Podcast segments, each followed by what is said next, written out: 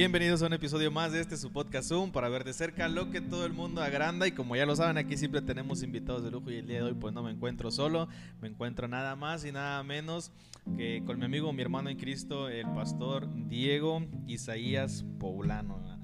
Hola, Amigo, pastor, Dios te bendiga. Preséntate con audiencia de Zoom. Ok, hola, ¿qué tal? Dios los bendiga a todos. Bendiciones, amados. Eh, soy Pastor Diego. Estamos eh, trabajando aquí en Ciudad Victoria, en la iglesia Rey de Gloria, el Rey de Gloria Tamaulipas. Estamos pasando un momento de transición tan poderoso y tan glorioso. Y gracias a esa visión extraordinaria que Jesús nos dio de la evangelización del mundo y el discipular las naciones, pues nos encontramos aquí con, con mi hermano, aleluya, aquí en Zoom. Así es, le echamos la, la invitada al, al pastor Isaías. Este, y pues aquí estamos en el estudio el día de hoy. Este, tienes un, un programa de radio también, ¿verdad? Ah, claro que sí, está el programa de radio todos los viernes a las 9, a las 5 de la tarde en la 99.7 FM ahí en Radio Fe. Que teníamos un nombre, pero como todo va innovando, estoy cambiando el nombre también de la, de la, de la, del programa. Luego se los daremos, pero es algo poderoso. Estamos hablando temas muy, muy fuertes, muy poderosos. Hoy est- estamos justamente en la, en, el- en la radio, estamos hablando de tres señales, tres señales del arrebatamiento de la- de la iglesia. No sabemos el día, no sabemos la hora, pero Cristo siempre nos dejó señales y hay tres señales, siempre hay señalamientos. La primera señal es una, un sacudimiento a nivel global, la segunda es el avivamiento a la iglesia y la tercera la cosecha de las almas. Esto está fuerte. Eso, eso está bueno. Eso está bueno como para discutirlo aquí en Zoom. Este, pues aquí estuvimos haciendo un- una- unas, unas colaboraciones con, con el pastor y con su equipo de trabajo de, de la iglesia. Más que eso ya, ya lo va a sacar él a, a nivel Loca. a nivel local, a nivel iglesia nada más, lo que estuvimos haciendo por aquí. Este, y pues le dije, pues ¿qué te parece, pastor, si, si nos sentamos por aquí un ratito y sacamos eh, diversos eh, temas, algunas preguntas, algunas cuestiones, para ver qué opina un pastor de, de- de estos temas? En este caso, pues le tocó la bendición a, a nuestro hermano Isaías. Y pues vamos a arrancar sin más ni menos. Esto se va a ir rápido, bueno, creo Wow. yo, yo pienso que esto se va a ir rápido, pero vamos a ver. Pastor, eh, ¿qué pasa? Vamos a hacer la, la primera pregunta. Hice por ahí una- unas cuantas preguntas que me gustaría preguntarle a él, a él como pastor. Claro. Este, entonces, pues vamos a ver si las abarcamos todas. Sí, claro. Porque de repente nos soltamos y comenzamos a abundar más en el tema, pero esperemos que alcancemos eh, por lo menos unas dos o tres de perdido a, Claro. a platicar por aquí. Claro. Este, y a mí me gustaría preguntarte, la primera pregunta sería, ¿qué pasa cuando un cristiano peca? Obviamente, eh, como cristiano, pues entendemos una persona que, que ha, ha creído, que, que ha, que ha recibido a Jesús como Señor y Salvador, una persona que eh, entiende lo que es la salvación, lo que es la redención, que entiende que es salvo. Así es. Entonces, a eso nos referimos con, pues, con un cristiano, ¿no? Sí.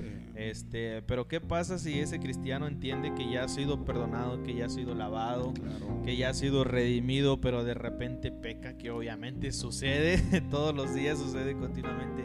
¿Qué pasa si peca? Bueno, aquí realmente existen muchas respuestas a, eso, porque es una pregunta muy, muy general. Pero si nos vamos al punto, ok, ¿qué pasa cuando un cristiano peca?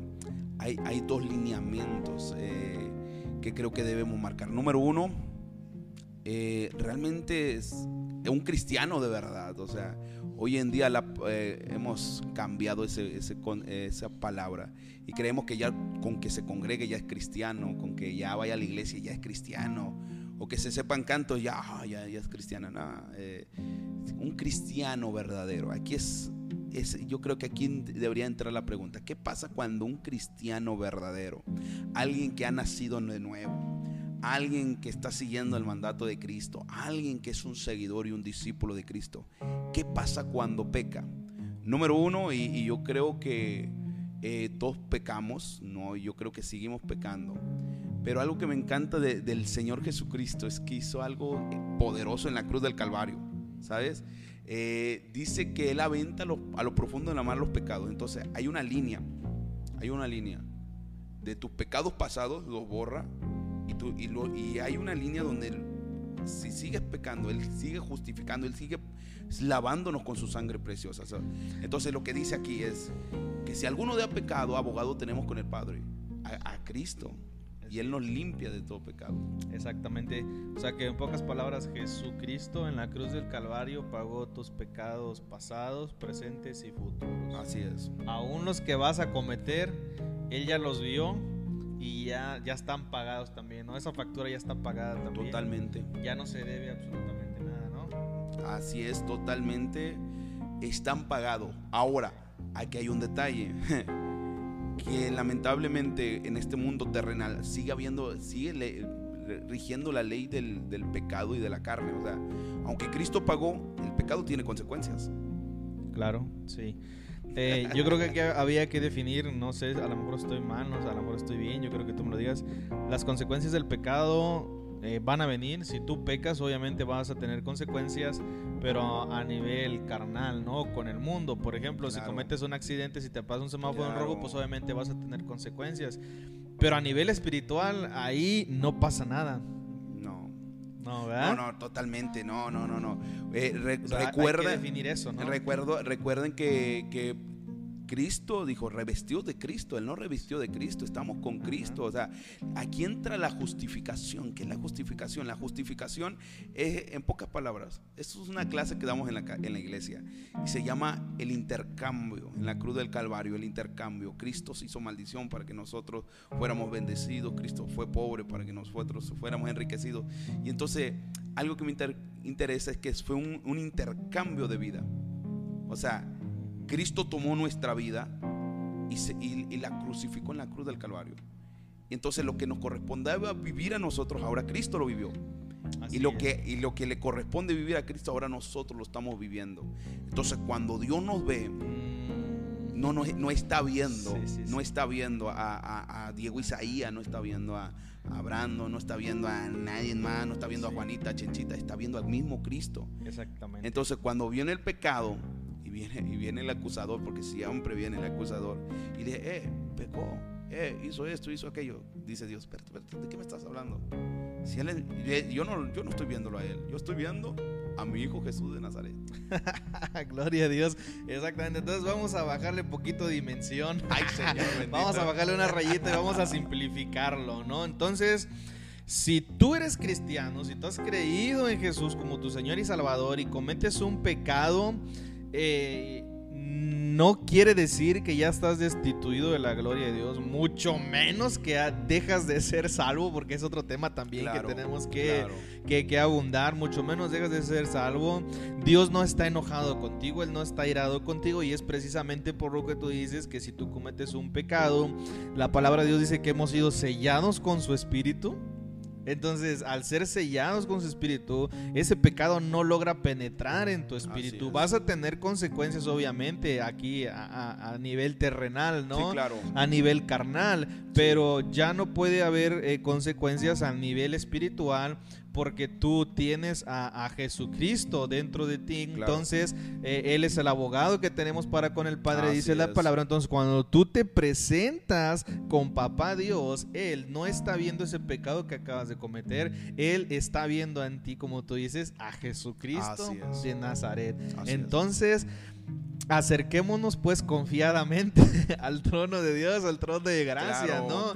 El hecho de que tú pecaste, pues eso no, mm, no, te, no te hace estar fuera de la presencia de Dios. De hecho, fíjate que creo que es en Zacarías, cuando, sí, si no, a mí me corriges, es en Zacarías parece cuando él tiene una visión y ve al sumo sacerdote Josué y dice que sus vestiduras estaban completamente sucias, mas sin embargo e, él estaba ahí en la presencia de Dios. Dice él en la visión, dice, yo vi al sumo sacerdote Josué y estaba delante del trono, delante de Dios y ahí estaba obviamente el acusador, le estaba acusando al sumo sacerdote y el acusador le estaba diciendo, mira Josué cómo está con todas sus vestiduras viles y sucias y en ese momento dice que el padre le, le llama y le dicen pónganle ropa nueva, pónganle vestiduras nuevas. Entonces él estaba sucio, completamente sucio, con vestiduras viles, porque había pecado, pero aún así él se podía encontrar en ese momento, en ese momento él estaba delante del trono. Y pues sabemos que el Antiguo Testamento es una revelación de lo que viene, de lo que estamos hoy viviendo bajo la nueva dispensación. Entonces, hay muchos jóvenes, pastor, autocondenados, hay muchos jóvenes que les, que les metieron demasiado este, este tema de, hey, ten cuidado, no peques, porque si tú pecas esto, porque si tú pecas lo otro, entonces le echan ganas, obviamente pero pues sabemos que tarde que temprano va a llegar el tropiezo y cuando ellos pecan se sienten demasiado impuros, se sienten sucios y dicen yo pequé, Dios ya no me quiere y ahora qué voy a hacer y van, eh, pues ahora sí que eh, yo creo que el, tema ahí es que cuando hablas demasiado de, de, estos errores y le echas en cara a la gente sus errores, le estás haciendo lo mismo que hacía la ley, que era darle poder al pecado le das completamente el poder al pecado. Y cuando hablamos de estos temas de que el pecado no penetra en ti, entonces le vas quitando poder al pecado y por consecuencia dejas de, hacer lo malo, dejas de pecar y, te bastas en su gracia, te bastas en su misericordia. Entonces, por eso esta pregunta y por eso este tema se tiene que hablar sí o sí, porque hay muchos jóvenes que están apostatando de la fe, que se están yendo, que ya no quieren servir, que yo, yo he escuchado gente que, oye, ¿qué onda, brother? ¿Por qué ya no te subes? ¿Ya, ¿Ya no estás en la alabanza? No, ya no. ¿Por qué? No, pues no más. No, soy digno. No soy digno. Exactamente, no soy digno. ¿Y por qué no vuelves a tocar? No, no, déjame. Como que ellos dicen, déjame primero me pongo a cuentas con Dios, déjame arreglo, pero pues nunca te vas a arreglar tú solito. Entonces, hay una gran confusión y precisamente por eso tenemos que hablar de ese tema. Mira, yo, yo siento la presencia de que aquí hay algo fuerte. si me das permiso de fluir, yo fluyo. ¿eh? Ah, ahí, eh, o sea, se, tiene que hacer de, esta manera porque hay alguien probablemente que esté viendo esto y que esté cargando con culpa, con ataduras. Sí, claro. Y simple y sencillamente es por un tema que no le han enseñado la doctrina correcta. Claro, claro. Y esa gente vive atada al pecado porque no le han dicho que el pecado ya no tiene poder sobre él. Así es. ¿Sí me entiendes? Wow. Wow, Ira, fíjate. Recordemos que somos hijos de Dios, para empezar. La primera identidad que tenemos son como hijos de Dios. Uh. Eso, eso, eso no podemos quitarlo. Es la primera identidad que tenemos como hijos de Dios. antes de ser el profeta, antes de ser el apóstol, antes de ser el maestro, antes de ser el, hombre de, la unción. Tú fuiste un hijo de Dios. y es tu primera es tu primera identidad. Ahora, fíjate bien, esto, esto es poderoso porque ¿qué es lo que hace la culpabilidad? ¿Qué hace la culpabilidad? ¿Qué hace ese espíritu de, culpa? Eh, espíritus que vienen y, te hacen, no, tú no eres digno. Lo primero que hace es hacerte perder tu identidad. Sí. O sea, es lo primero que hace. Vámonos, vámonos bíblicamente para los que digan, ay, dímelo en la Biblia, en la Biblia. Va. Dice Jesús que había un hombre que tenía dos hijos. Tenía uno, dos hijos. Y el hombre era millonario, era rico.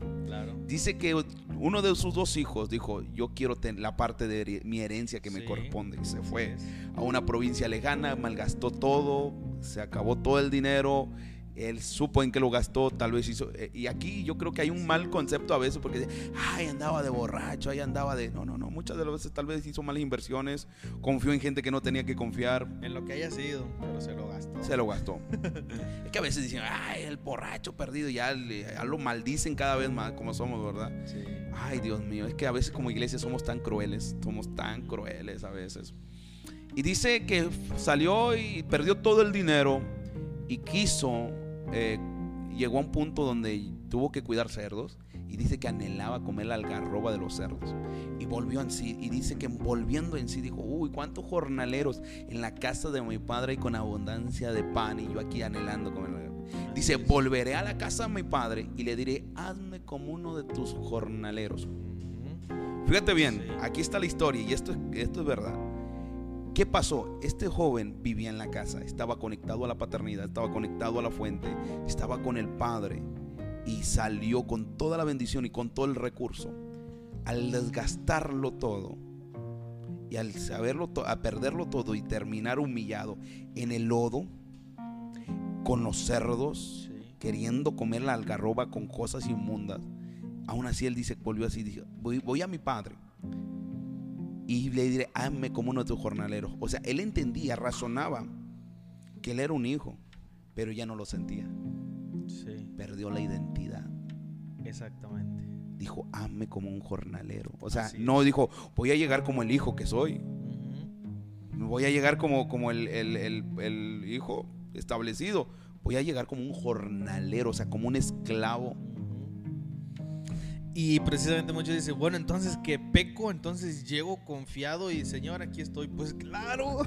Y a la gente se le hace imposible, no conciben, no entienden y dicen, no es que yo pequé y aferrado, yo pequé, o sea, alguna consecuencia va a haber. Bueno, pues si pecaste mucho y, claro, y vas a tener tus consecuencias aquí, pues espéralas y, de que van a venir, van a venir, o te vas a salvar.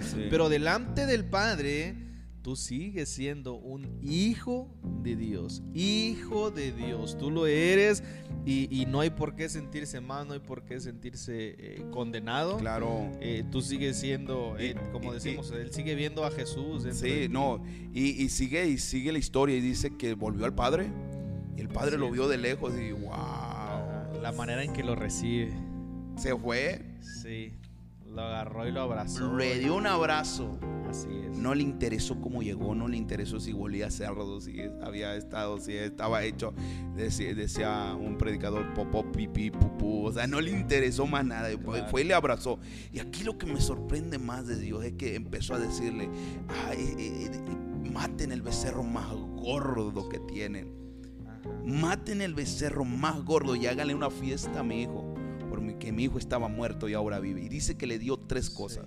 Le dio, le dijo, le cambió, cámbienle el calzado, ponle un vestido nuevo y le puso un anillo. Un anillo. Wow. Sí. Wow, wow, wow. Simple y sencillamente para ti que nos estás viendo y que has cometido pecado y que te sientes inmundo, que te sientes que ya no eres hijo de Dios, como decía el pastor. Eso que acaba de decir el pastor es lo que pasa. Eso que acaba de decir eh, Isaías Diego Isaías. Diego, es lo que pasa cuando tú regresas con papá, regresas con el padre. Ese es el recibimiento y mucha gente y muchos jóvenes, más que nada la juventud, son los que decimos, ay Dios ya no me quiere. Lo peor, los propósitos que Dios puso en mí, pues ya no se van a cumplir. Eh, si de repente fue un profeta, te soltó una palabra, una activación y luego de repente pues ya se perdió todo. Así es. Eh, pues el Señor es especialista, ¿no? En recuperar todo eso. Claro, eh, de hecho, mira, así está la historia. Llega el hijo pródigo y fíjate lo que, que pasa. Denle el anillo, el calzado, háganle fiesta. Sí. O sea, él llegó con una falta de identidad y yo creo que hasta se sorprendió que el padre lo haya recibido así. de hecho, el, el, hijo mayor tuvo un poco de celo. Dijo, eh, ¿cuánto tiempo yo no he estado aquí? Y tú ni has matado ni un becerro para mí, ni la chiva más flaca que tiene no la has matado. Dice, no, no, es que tu, tu hermano era, estaba muerto y ahora vive. Es que tú tienes que entender el amor que yo tengo hacia tu, hacia tu hermano. Y dice que le devolvió el calzado, el vestido y el anillo. El calzado es para seguir en una comunión íntima. Regresaste a la casa a volver a tener la comunión. O sea, esto no se trata de que, ay, no, ya voy a pensar a ver si oro porque no siento digno. No, no, no. Dios dijo, de, aquí en adelante, vuelve la comunión. Número dos, dice que le dio el vestido. Esto es la gracia, esto es lo que es de Dios. O sea, verte como Dios, actuar como Dios, estar con Dios. Y número tres, le dio el anillo. El anillo es un pacto. Así es. Ahora, aquí vámonos. Aquí se me acaba de venir algo, yo sé que es el Espíritu Santo. Este, fíjate bien, aquí se llama Zoom para ver de cerca lo que todo el mundo agranda y le damos de cerca, le damos de cerca hasta que llegamos a la raíz, hasta que llegamos a la profundidad. Y yo creo que tú vas a estar de acuerdo conmigo. Aquí hay dos casos. Una, la falta de identidad. Él perdió su identidad, la perdió él solito, él estaba con papá, se va. Entonces vemos la falta de identidad eh, del hijo. Y vemos también al otro que estaba ahí en casa que dice, ¿cómo es posible que lo vas a perdonar? Así es. Entonces ahí vemos dos contrastes, pero yo creo que ambos vienen a caer a un solo problema Así y es. es el desconocimiento de la naturaleza del Padre. El joven perdió su identidad y ¿por qué? Porque no conocía la naturaleza del Padre que él estaba esperándolo con los brazos abiertos y pensaba que él era un padre que estaba enojado, que estaba molesto, que ya no lo quería. Y vemos también eh, el otro hijo que no conocía la naturaleza de, de su padre dice, ¿por qué lo recibes? A lo mejor él también estaba esperando que cuando llegara su hermano el padre le iba a decir, Lo Ey, ey, castigara o lo tranquilo. O sea, aquí tú ya te fuiste. Y él dice, o sea, papá, castígalo. Y, y eso es la, la iglesia actual, ¿eh? Esa es la iglesia actual que queremos que juzgamos a todo mundo. Sí, claro, disciplínenlo. eh, disciplínenlo exactamente, pero yo creo que ambos desconocían la naturaleza de su padre, entonces Sí. por eso es importante hablar de la naturaleza de Dios. ¿Cuál es la naturaleza de Dios? Es ese Dios que en este momento, yo no digo que no, pero en este momento bajo la dispensación de la gracia es lo que vivimos actualmente, la ira de Dios no está sobre el hombre y eso es lo que no entendemos. Sabemos que Dios es fuego consumidor, es. como lo hemos visto en, en el Antiguo Testamento, como va a venir Sí, después claro. de, del arrebatamiento, ¿no? En la gran tribulación. Ahí vamos a ver realmente el aire de Dios, pero tenemos que aprovechar estos momentos, en estos momentos que vivimos de gracia, de amor, de misericordia, y aquí podemos ver esa naturaleza de Dios, de un Dios que te perdona, que te ama, que te está esperando, que te busca, que va y que te encuentra como Así lo fue y lo encontró a él. Entonces, tenemos que entender y hablar, y yo quiero que tú hables tantito sobre eso, sobre la naturaleza de Dios, sobre la naturaleza del Padre, porque alguien tiene que entender que no le está sirviendo y no le está creyendo a un Dios que está con el látigo esperando a golpearlo. Fíjate, eh, eh, he estado hablando acerca del avivamiento y sabes lo que más me sorprende ahorita que llegamos a este punto de- del hijo pródigo, de los que vuelven, qué pasa si peco, pues el padre te sigue esperando. Ok, en, en- en- el avivamiento de estos tiempos hay, hay una área que se está fortaleciendo mucho en la iglesia, que es el remanente y que está caminando en esta visión. Y, y número uno, llegó el avivamiento, llegó el poder, las señales, prodigios, milagros y todo, pero Dios nos habló específicamente del amor. Y, y nos habló a través del hijo pródigo. ¿Eh? Y, y- y- y aquí acabas de hablar algo. Tanto el hijo pródigo perdió su identidad y no supo quién era el padre. Por eso el padre tuvo que volver a tener la comunión, el pacto, el amor. Y el otro tuvo que entender quién era el padre. Y el padre, escucha bien, y esto va a volarle la cabeza a varios. Dios no ama. Dios no ama. No hay versículo bíblico que diga que Dios ama. Dios no ama. Él es amor. Así es. Él es amor, Él es la esencia. Y el amor de Dios es irracional, es incondicional. Si Dios empieza a razonar, si Dios empieza a ponerle condición a, a lo que Él es, entonces Él deja de ser amor. El amor es incondicional, el amor es irracional. O sea, ¿cómo vas a decir, cómo amo a un pecador? Como que no, no, no, no se alcanza a dimensionar eso. Es irracional. Es más, se maneja en dimensiones al- tan alto, tan profundo, tan ancho, tan... O sea, irracional. Nuestra es- mente finita no alcanza. sobrepasa todo entendimiento totalmente. Es. El amor de Dios y el, es el amor divino, el amor ágape, ese amor que se necesita. ¿Y por qué se necesita el amor en estos tiempos? Por causa de la maldad de muchos, el amor de muchos se enfrió. Entonces Dios está enviando un avivamiento Sí, sobre el amor. sí, sí, sí. Entonces Dios dice, yo necesito que entiendan que yo soy amor. En este avivamiento, las mayores almas que hemos visto que están llegando a la iglesia son los que habían conocido a Cristo pero se habían alejado.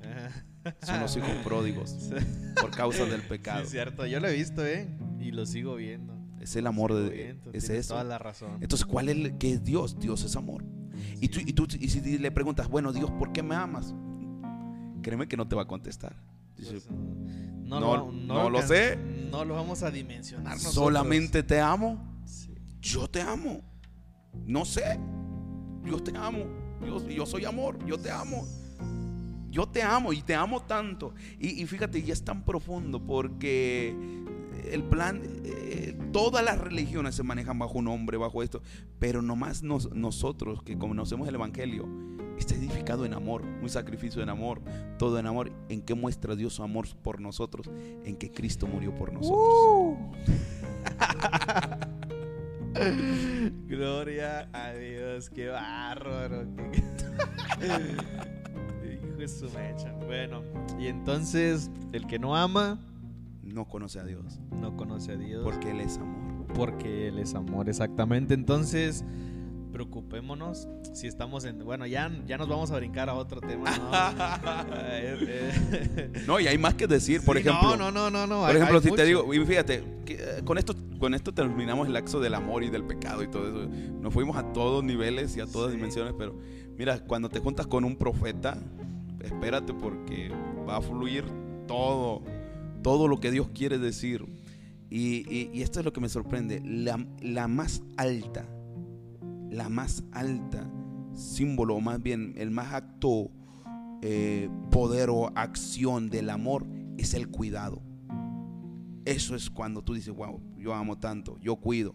Y aún antes que yo suplo necesidades y cuido, y antes de que llegue la necesidad. O sea, Cristo murió por nosotros antes de que nosotros hubiéramos nacido. Ya estaba supliendo una necesidad del pecado. Ya sabía que tú te ibas a meter en droga y tú sabías que tú ibas a hacer, y Él ya había suplido esa necesidad. ¿Cómo? Con un sacrificio. Sí. Por eso dice, echa toda ansiedad sobre él. El Pedro dijo, eh, humillaos delante de Dios, echar toda ansiedad sobre él, porque él cuida de vosotros. El cuidado significa que suple toda necesidad. Todo ya Así está es. suplido por amor. Así es, cuida. exactamente. Por eso dice que Él es el, el buen pastor, ¿no? Y, y, pues el pastor cuida las ovejas, se, se encarga de alimentarlas, de darles una sombrita, de, de pastorearlas. Sí, de totalmente. cuentas, Él es el buen pastor. Claro, y, a- y aún antes que llegue la necesidad ya la está supliendo. Así es. Antes de que llegue una necesidad ya está, está supliendo. Exactamente. Bueno, ahora sí. Entonces, ¿por qué, entonces, ¿por qué hay tanta gente con necesidad? Ya brincamos a otro tema. Abriste, ah, vas abriendo ahí, vas abriendo, vas abriendo, vas abriendo. Y nomás vamos pasando por encima todo. ¿eh? No Claro, profundizando claro. mucho, pero a ver. Porque hay tanta gente con necesidad, como las personas con hambre, con sed, con Cristiano, desnudez. vamos a ponerle cristiano. Cristianos con Sí, necesidad. Cristianos con necesidad. Volvemos a lo mismo, hijo. Falta de identidad. Sí, Simplemente, o sea, Ajá. aquí no hay otra área, no podemos eh, eh, buscarlo más. Si tú no sabes quién eres, tú no sabes lo que te pertenece. Lo que es tuyo por ley. Así O es. sea, a nosotros nos pertenece el poder, es un derecho legal el poder de Dios, la autoridad de Dios, es un derecho legal. Es como, como si tú estuvieras aquí en México, tú tienes derecho a una buena educación, tú tienes derecho a, a votar, tú tienes derecho, o sea, tú sabes lo que te pertenece, tú sabes Así cómo es. ejercer tu poder. Cómo ejercer tu, tu- lo que tú tienes. Así es, tenemos que entender que ya somos ciudadanos del reino de los cielos. Y ahí no vamos a entrar en el reino porque no terminamos. Sí, ahorita, no, no, no, Como no. ciudadanos del reino te pertenecen la salvación, te pertenece la salud divina, te pertenecen las bendiciones. Todas las promesas de Dios sobre bendición son tuyas. Simple y sencillamente tienes que creerlas por fe, tienes que tomarlas. Así es. Eh, todo, todo es por fe, todo se recibe por fe. Entonces, mm, falta de identidad. Vuel- Vuelvo a decir lo mismo, si, no- conocemos. si no sabes quién eres, Así es. no sabes lo que te pertenece. La reina Isabela sabe quién es. Ajá. Y ella sabe que es su reino y ella hace lo que ella quiere. De hecho, estaba leyendo que hasta puede agarrar niños eh, así, llevárselos porque le pertenecen. O sea, ella, ella puede ordenar y se va a cumplir porque ella sabe. Por eso, cuando Jesús dice eh, que va el centurión, dijo: uno, uno de mis está enfermo. Y, y tú puedes lanzar la palabra, ¿sabes? porque no soy digno que entre. Dice, porque yo, yo tengo autoridad, yo tengo poder. Si yo le digo a mi ejército, ven para allá, ellos van. Si yo le digo, ven, ellos vienen. Él sabe quién era. Sí, Entonces él sabe que Jesús, qué poder tenía. claro. Si tú lanzas mi tu palabra, mi siervo sanará. Así Dijo, es. wow, Ahí- wow, por ahí- la fe, como dijiste. Así exactamente, ahí él, por eso le sorprendió, ¿no? Precisamente por eso Jesús se sorprendió y dijo, wow, o sea, ¿qué onda con su fe? Nunca he visto tanta fe. Totalmente. Así es, entonces tenemos que, se tiene que hablar desde el púlpito, ministros tienen que hablar sobre la naturaleza de Dios, tienen que hacerle ver a la gente la identidad de Dios y crear, como lo he dicho siempre, una dependencia del hombre hacia Dios, Claro. no una dependencia hacia el hombre. Claro, Ah, claro. El, el no hablar de eso no- eh, es porque no quieren empoderar a la gente, Así es. A veces queremos seguir manteniéndolos ahí como los pollitos, sobreprotegiéndolos. Es, es que aquí hay, de cuentas aquí- tienen que volar. es que aquí hay una razón. Mira, muchas de las veces no, no les enseñamos a- al pueblo una Porque ni nosotros sabemos. a veces como líderes no tenemos esa revelación, no tenemos ese conocimiento. No es que yo quisiera que mi gente creciera y todo, pero yo no sé, no, no tengo ni idea, no tengo un concepto. Número dos, como tú dices, bueno, a veces pienso que va a brincar arriba de mí. Bueno, ya no me va a necesitar y luego empiezan un serie de problemas. Y número tres, hay veces que no tienen los recursos necesarios. Sí, fíjate que me, me pasó eh, me pasa mucho, por ejemplo, cuando comienzo a hablar eh, este tema con el que abrimos, que es que si tú pecas no pasa nada. Fuimos a una casa de rehabilitación y había uno de los que le llaman padrinos, ah, okay, cuidan. entonces él conoce de la palabra. Entonces cuando nosotros les comenzamos, nosotros fuimos, les hablamos de la salvación por gracia. Así es. Eh, amén. y, y luego estamos discipulándolos, es un discipulado que le estamos dando, van, son lecciones continuas y ellos están entendiendo la salvación por gracia, fíjate, los internos, ellos están encerrados, es un anexo. Sí, claro. Eh, ellos están completamente encerrados y están entendiendo la gracia. Y luego después volvimos ahí y nos dicen, hermano, ¿sabe qué? Vinieron otros pastores de otra iglesia y nos comenzaron a hablar de la salvación y el tema que ellos traían era precisamente eso, nos dijeron que si nosotros pecábamos íbamos a perder la salvación, ¿sí? Entonces ellos saltaron en ese momento y le dijeron al pastor, bueno, se trató diciendo así como dijeron ellos, no hermano, nosotros le dijimos, usted está echando mentiras, usted es un mentiroso, usted no sabe lo que está diciendo, fíjate, o sea, los internos, sí, sí, claro. los que están en rehabilitación, o sea, brincaron y confrontaron al pastor, a los pastores que estaban yendo ahí, le dijeron, usted no sabe lo que está hablando. Casi, casi le dijeron como Jesús a, Juan, ustedes no saben de qué espíritu son. Así los internos dijeron, usted no sabe, usted es un mentiroso, usted está mintiendo. Wow. Y nosotros estuvimos ah, por ahí yendo y les dijimos esta frase. Eh, salió por ahí la frase y le dijimos, si las obras no te dieron la salvación, porque la salvación es por fe, ah, si las obras no te dieron la salvación, las obras tampoco te la van a quitar. Así es. Entonces un, chavito todo flaquito así trae, anda, trae tatuado hasta acá hasta el cuello. sí, no, claro. Y, él le dijo, o sea, eso es una mentira y le dijo, si yo eh, cometo pecado, yo no voy a perder mi salvación porque usted está hablando de obras y si las obras no me dio en mi salvación, las obras no me van a quitar mi salvación. Otro dice que le dijo, o sea, entonces usted está haciendo a Jesús mentiroso porque Jesús me dio mi salvación y Jesús no me la va a quitar. o sea, no, se trata de que Jesús te la da y luego te la quita, te la da y luego te la quita. aquí pues, estamos jugando. Aquí estamos jugando, exactamente. Ahora, ellos lo entendieron. Y precisamente lo que tú dices, muchas de las veces eh, los mismos pastores desconocen esos temas, temas básicos y no se le enseña al pueblo y por eso tenemos tanta falta de conocimiento y por eso bien lo decía el profeta, el pueblo pareció Exactamente, perece. De, hecho, de hecho hay otra, este otra. hay, en Isaías dice que, que, los príncipes fueron cautivos porque les faltó conocimiento. O sea, ah. ¿cuánto príncipe no está viviendo esclavizado? O sea, como tú dices, sin, con necesidades porque falta conocimiento. Ahora, el problema aquí es que reducimos y tanto el, sacrificio de Cristo en la cruz del Calvario que nuestra mente humana dice, no, es que tenemos que darle un plus, tiene que haber algo extra. O sea, no podemos, no, no creo que simplemente las... hermano, la sangre de Cristo es solamente con eso basta. es suficiente, o sea, tú no tienes que hacer nada.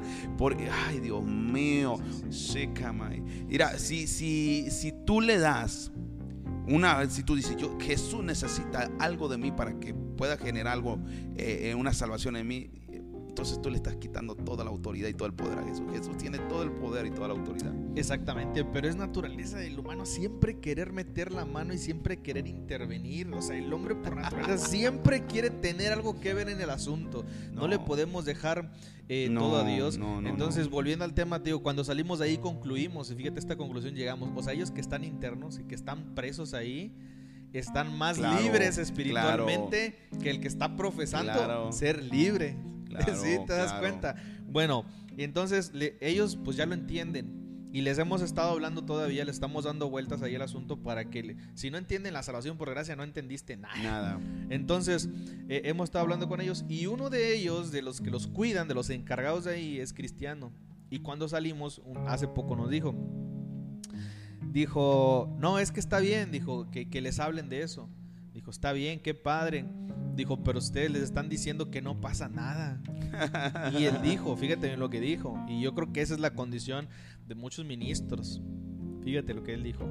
Dijo, lo que pasa es que como que no les puedes decir eso Dijo, porque entonces se van a chiflar y saliendo de aquí van a hacer lo que quieran. Al cabo no van a perder su salvación. O sea, en pocas palabras él está diciendo, si les predicas la salvación por, eh, por gracia completamente como debe ser, pura, dijo, se van a chiflar y por eso van a pecar. Y hay muchos ministros que dicen, tú no les puedes hablar de la, dejen de hablar de la gracia y dejen de hablar de que la salvación no se pierde y dejen de hablar, eh, bueno, que la salvación no se pierde es otro tema que también lo vamos a ver después.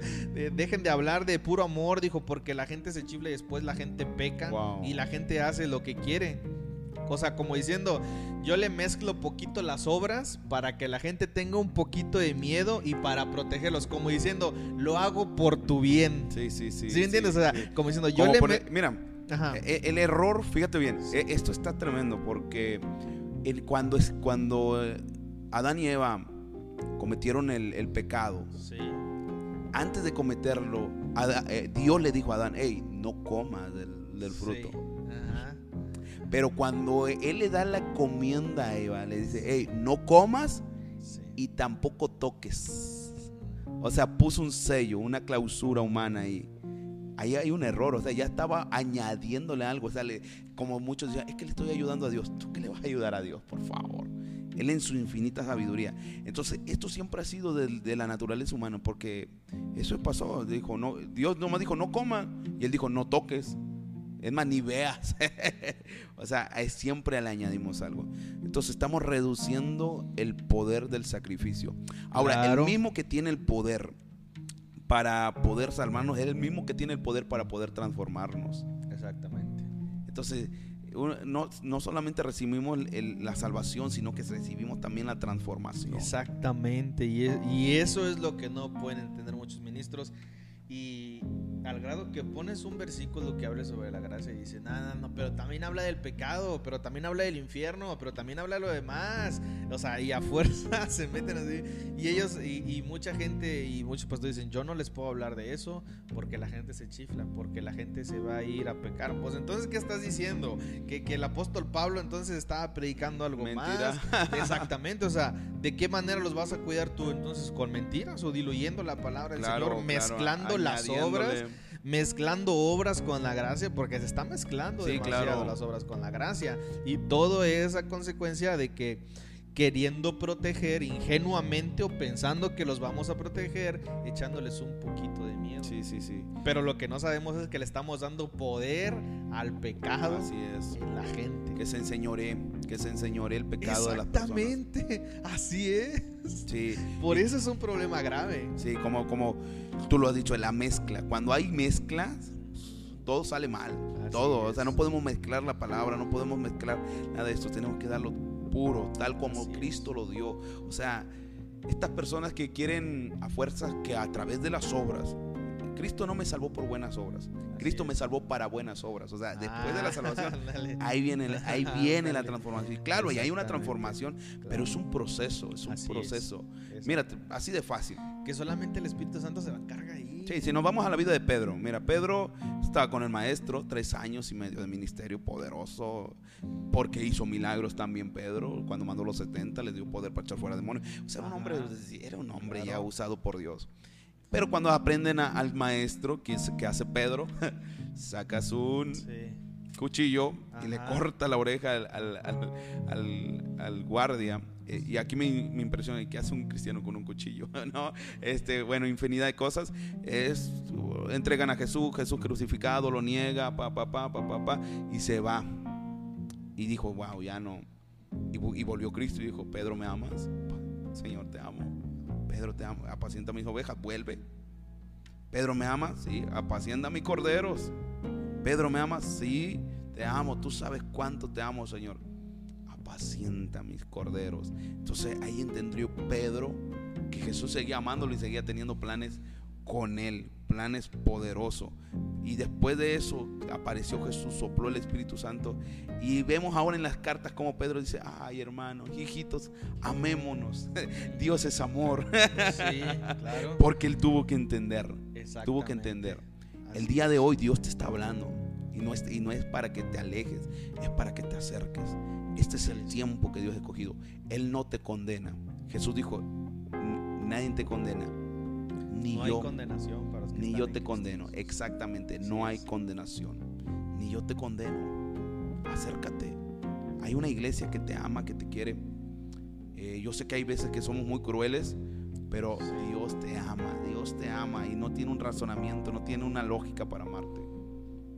Así, Así es. es. Y no trates de, y no trates de entenderlo, simple y sencillamente déjate amar. Ah, así es. Déjate querer, bas- este, bástate en mi gracia, dice Señor, mi poder se perfecciona ahí En en, la debilidad, debilidad. ahí en tus debilidades, ahí donde no puedes, ahí donde estás es. fallando, ahí es donde mi poder eh, se va a magnificar, ¿no? Ahí es donde yo me voy a, a Totalmente. glorificar. Totalmente. Este, entonces, qué bueno que se hablan estos temas, que, que lo estamos pasando por encimita, hay que profundizar demasiado. Este, pero ya llevamos 40 minutos. Santo pasa Dios. de volada. Este, y yo creo que ya, ya con esto terminamos. Nomás así por encimita vamos a dejar ahí la puertita abierta para que mediten también. Wow, Eh, y no hemos hablado todavía. No, eh, la verdad lo estamos pasando por encima todo. Sí, la Y verdad. yo sé que mucha gente le van a surgir dudas, pero pues ahí No, que, ya- lo- que les escriban y luego hacemos un video respondiendo. Sí, exactamente.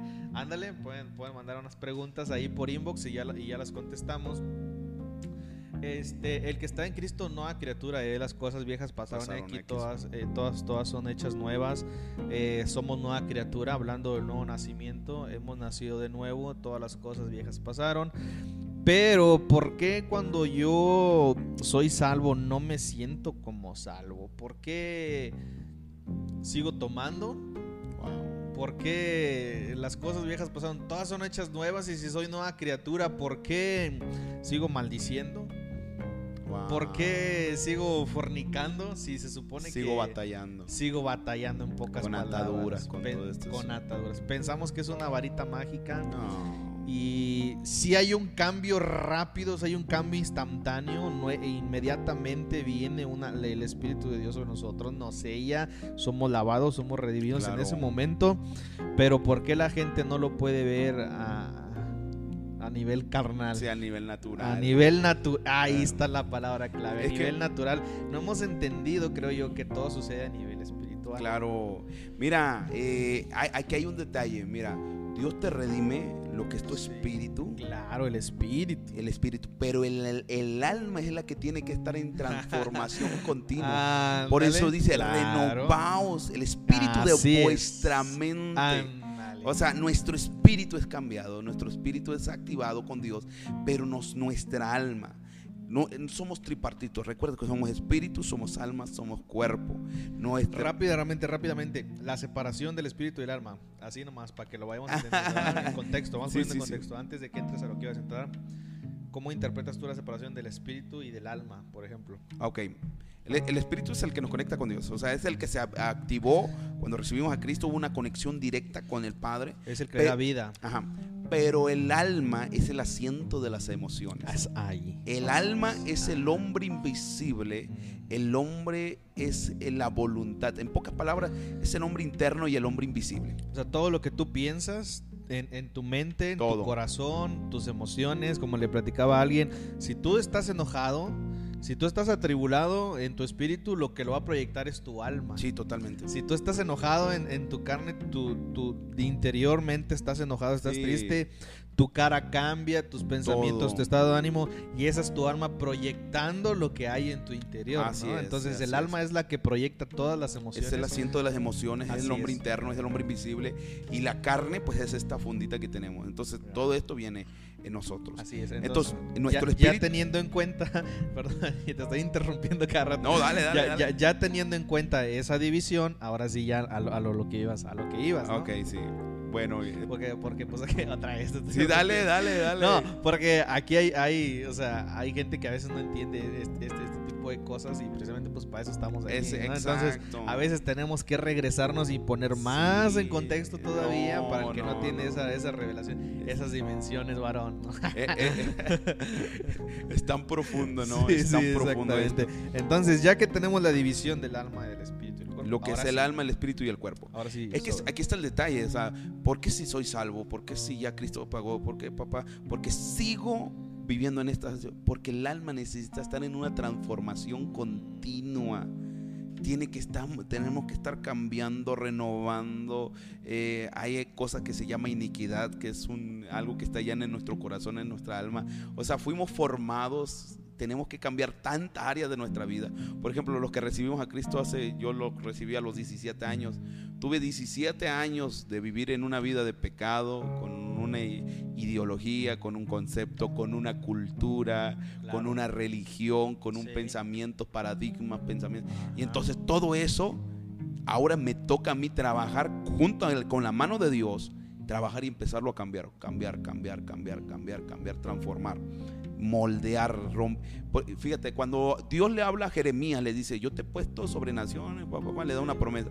Y dice, te he puesto para, eh, para romper, destruir, deshacer y para plantar y edificar. Y aquí me encanta porque Dios trabaja más en, destruir cosas para poder plantar cosas nuevas.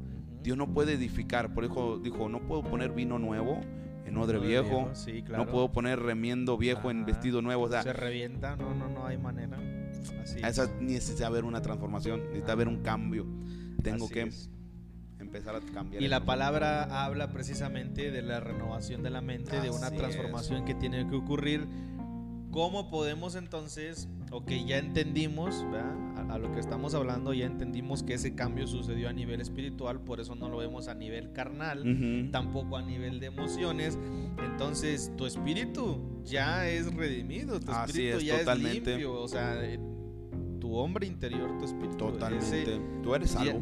Tú eres salvo, exactamente. Ahora inicias un proceso de, transformación, de la mente, de la renovación. Y eso, ¿cuál es el método para eso? Wow. Para renovar. ¿La palabra? No. Mira, te voy a dar un ejemplo. Mira, por ejemplo, eh, cuando Jesús habla del vino viejo en odre nuevo, dice que hay procesos hay procesos.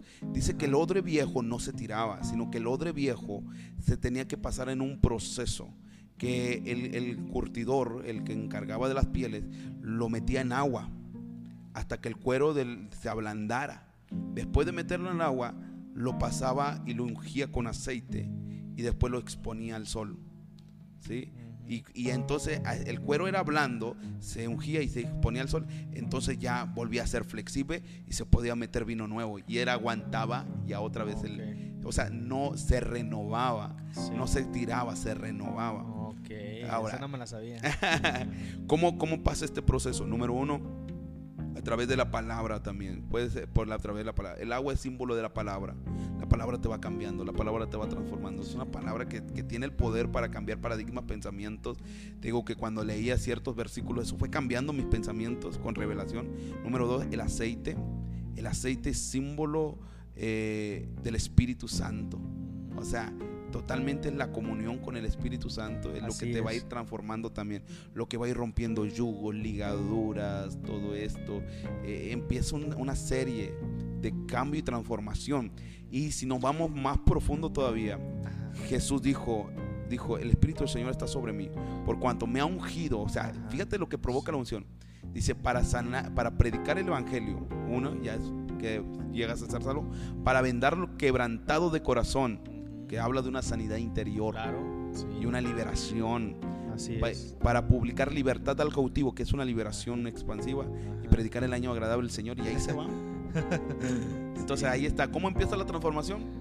Con sanidad interior y ahí te va liberación. Y claro, hasta que llegaste. Con, renovando nuestra mente con la palabra de Dios.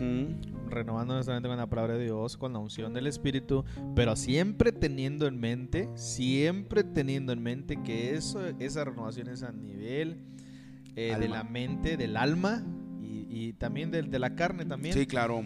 Pero a nivel de espíritu, no, ya, ya está hecho. Nos regresamos, nos regresamos. Entonces tú ya eres hijo de Dios. Ya, ya, totalmente. En, tus oraciones, así vayas y peques, en tus oraciones tú acércate al trono de gracia, bástate su gracia, de, aférrate a su misericordia y no te sueltes ahí. Y, vamos cambiando, vamos renovándonos, vamos transformando nuestra mente con la palabra. Totalmente, eh, totalmente. La palabra es viva y eficaz, es más cortante que una, espada, de doble filo y dice que penetra hasta partir el alma y el Espíritu. Cuando tú lees, cuando tú lees la, La palabra, palabra. de Dios, esa ahí puedes ver también una hay, ahí hay algo profundo porque también hay una división entre el alma y el espíritu ¿sí me entiendes? o sea la palabra te parte de manera que cuando tú estás leyendo la palabra de Dios con la revelación del espíritu comienzas a leer la palabra y, y- y a veces no lo entendemos, eh, queremos, a veces estamos leyendo la palabra y hay algo que no entendemos, no viene la revelación y es porque nuestra alma está influyendo ahí, nuestras Claro, emociones, nuestros claro. pensamientos están metiendo demasiado ruido. A veces estamos orando y nuestra alma o,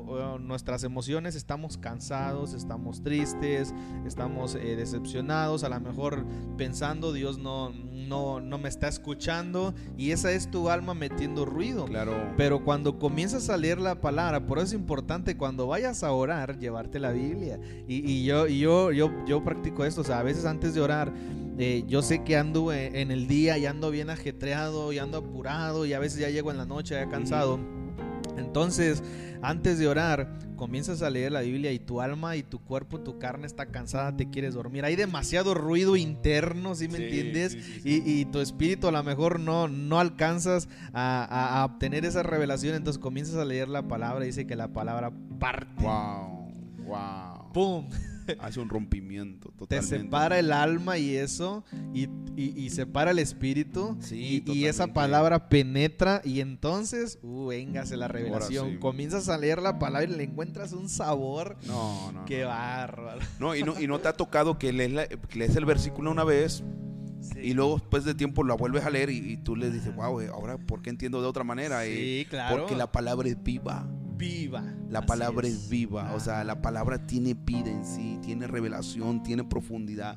Y ahí, y ahí es donde te- es- eso totalmente te cambia. Y como tú dices, el, el espíritu siempre va a tener una, tendrá que se- separarse de, de tu voluntad y tu alma. Por eso tenemos que aprender a ser libres también de nuestra, de nuestra voluntad, de nuestra alma, de nuestro pensamiento, porque a veces interfiere mucho. Así es, mete, mete mucho ruido y pues ahora sí que tomar esa identidad y, y cuando nuestra alma no nos deje, cuando estemos cansados o, o sentamos que ya pecamos o algo, o sea, tomar autoridad y someter Totalmente. la carne, o sea, someter la carne y decir, a ver, a ver, tranquilo, o sea... Yo soy lavado, yo soy perdonado, Aleluya. yo soy un hijo de Dios Sí, sí, y yo sí, me puedo acercar al trono de gracia Amén. y, y- y nada ni nadie me va a separar Amén. del amor de Amén. Dios y entrar con esa. Totalmente. Yo creo que con eso nos quedamos ya nos aventamos casi una hora, pues sí, será una hora. Vimos temas nada más por encimita, No, desafortunadamente no, abundamos mucho, pero pues esperemos si haya más episodios aquí. Claro, Pastor. claro, no, estamos para servirles, ya saben. Este, a mí me encanta esto, me encanta Sí, exponer. sí, Fíjate, te, te voy a decir algo. eh, la revelación que a veces me tomó años darla, como a muchos pastores y siervos, amigos míos, mi padre espiritual, el apóstol Carlos. Hay, hay revelaciones que le tomó años recibirlo, o sea, años de comunión, años de búsqueda de estudio, y recibió la revelación. Y dice, y ahora es tan fácil dártela en segundos o en una hora, toda una revelación que te, to- te tocó tropiezos. Te Caíste, tropezaste, te confundiste, ayuno, oración, y ahora podértelo darte en una hora es maravilloso. Así que conéctate a la fuente totalmente. Así es, exactamente. Y eso se repite, pues ya ves, Pablo dice que cuando él eh, sale de ahí de Damasco, dice que él no se fue a Jerusalén, sino que se fue y estuvo en el desierto Así durante es. tres años. Ya después en otra parte nos dice por qué. Dice que él estaba ahí recibiendo instrucciones del Cristo crucificado. Entonces él tres años pasa en el desierto aprendiendo. Dice que ya después sube a Jerusalén con los apóstoles y todo. Y, y esos tres años él entendió y el Señor lo dimensionó. Dice que él fue hasta el tercer cielo. Él es el que te habla de los dones. Wow. Él es el que te habla de los ministerios. Es el que te habla de las lenguas. Él es el que te habla de la gracia. O sea, tiene una profundidad Y- el y- apóstol Pablo. Y simplemente te lo manda en una carta. En, entre- en unos tres capítulos, cuatro capítulos, te llamó toda la revelación. Exactamente, se sigue repitiendo, así es. Entonces, pues nada, eh, investiguemos, documentémonos, Claro, conéctense. ahondemos más en la palabra, hagamos esa, ese hábito de profundizar en la palabra, de aprender.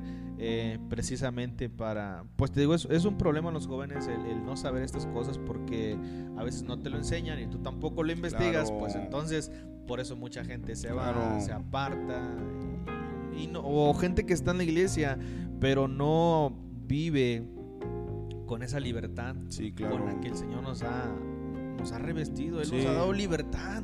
Somos libres en Cristo Totalmente, tenemos la victoria. Y exactamente, y hay gente que está en la iglesia y vive condenada, vive sin las promesas de Dios, o sea, Así un desconocimiento total.